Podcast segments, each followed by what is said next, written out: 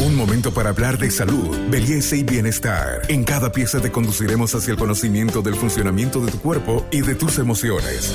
Para avanzar hacia una mejor versión de ti mismo, esta es una sana idea de Pharmacore para que te mejores. Mi nombre es Sandra Bernal, soy médico familiar. Hoy vamos a hablar de la importancia del sueño en el adulto mayor. Bienvenidos a un nuevo podcast, Buen Vivir. Hoy hablaremos de los adultos mayores y del sueño. ¿Cómo cambia el ritmo del sueño en este grupo de la población y qué podemos hacer para remediar algunos problemas que tengan? Doctora, ¿cuál es el principal problema que tienen los adultos mayores en el tema del sueño, este trastorno que llega con la edad? Mira, inicialmente lo que pasa con nuestros adultos mayores es que están invirtiendo las horas del sueño.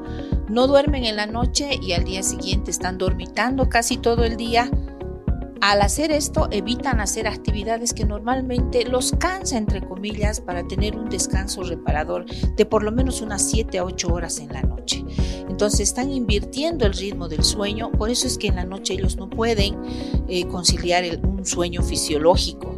Por otro lado, tenemos que tomar en cuenta que a partir de los 60 años ya va a cambiar el ritmo circadiano en la secreción de las hormonas. Entonces, la, hormona del sueño ya la secreción no es... Eh, va a disminuir por el tema de la edad como el resto de todas las hormonas, ¿no es cierto? Entonces, eh, por otro lado también eh, tenemos la disminución en las actividades físicas. Los adultos mayores no hacen la misma actividad como... Eh, hasta antes de jubilarse, ¿no es cierto? Entonces eh, llegan a la cama y pues no están muy cansados y eso impide conciliar un sueño fisiológico o el hecho de despertar varias veces en la noche. No olvidemos también que, eh, sobre todo en los varones, el tema de las ah, alteraciones propias de la edad, como alteraciones en la próstata, la disminución del tamaño de la vejiga, eso va a provocar que se levanten varias veces al baño y eso también perturba volver a conciliar un sueño fisiológico Doctora, el tema de las enfermedades, muchas como la artritis, por ejemplo, que les provoca dolor o algún, algún otro tipo de patología propia del el envejecimiento del cuerpo, podría también ser una de las causales de la falta de sueño, de no dormir completo en la noche. Exactamente. Em, una de las más frecuentes ah, en el adulto mayor es la artrosis. Em, más que la artritis, ¿no es cierto? El dolor óseo de las articulaciones que de pronto por el calor de la cama o por el frío de la noche provoca dolor y eso también impide un sueño fisiológico. Por otro lado, el consumo de cafeína, que generalmente algunos adultos mayores toman alrededor hasta las 5 o 7 de la noche, que no debieran hacerlo, también perturba el sueño. Algunas enfermedades propias de la edad, como el Alzheimer eh, u otras enfermedades de tipo cardíaco, por ejemplo, de tipo renal, también van a eh, impedir un sueño fisiológico en esta edad. Este podcast es una sana idea de Pharmacorp. Doctora, si nosotros eh, como familia podemos ayudar a que los adultos mayores duerman un poco más, ¿qué tendríamos que hacer, por ejemplo? Primero, darles cariño. ¿No es cierto? Nuestros adultos mayores, ya los más, más grandes, se vuelven como niños, de pronto son caprichosos, hay que llevarlos a pasear, hay que hablar con ellos, de pronto para que hagan una actividad física leve, de acuerdo a sus posibilidades y a sus necesidades.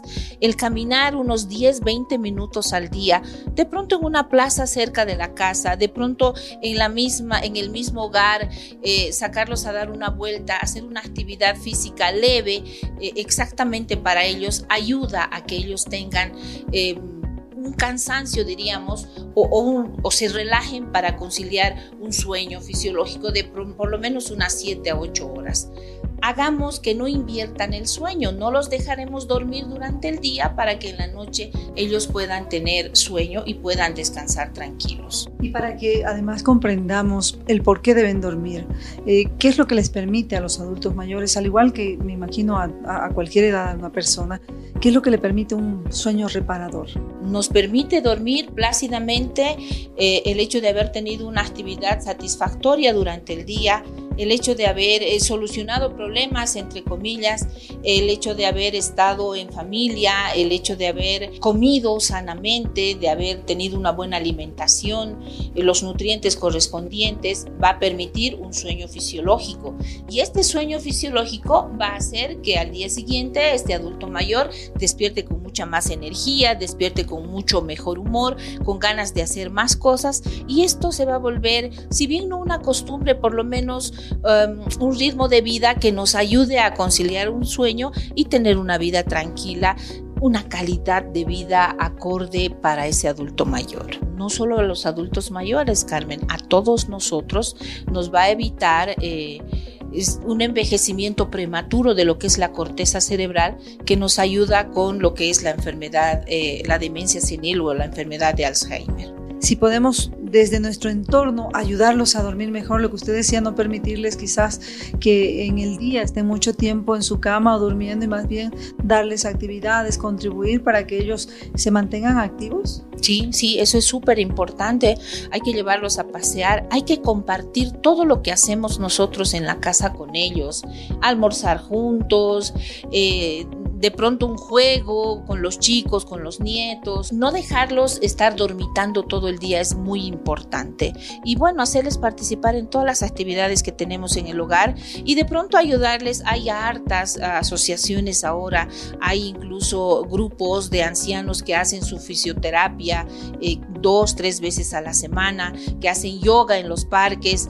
Eh, de pronto hay que ayudarlos con eso que va a ayudar mucho a tener una mejor calidad de vida y por ende un buen sueño. Si hablamos de tiempos, de horas, ¿cuáles serían las horas mínimas o cuáles las recomendables para que ellos puedan eh, dormir y descansar, que no es lo mismo? Normalmente para el ser humano nosotros necesitamos por lo menos ocho horas al día de sueño. Para los adultos eh, vamos a considerar eh, de seis a ocho horas también, ¿no es cierto?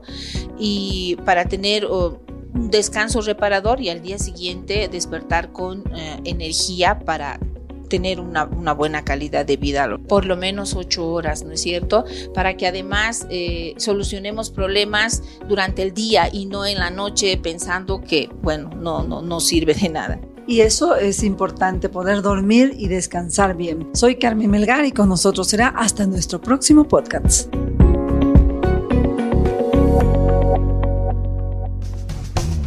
Hasta aquí llegamos hoy. Síguenos en nuestras redes sociales de Facebook, Instagram y en nuestra revista digital Buen Vivir. Esta es una sana idea de Farmacor.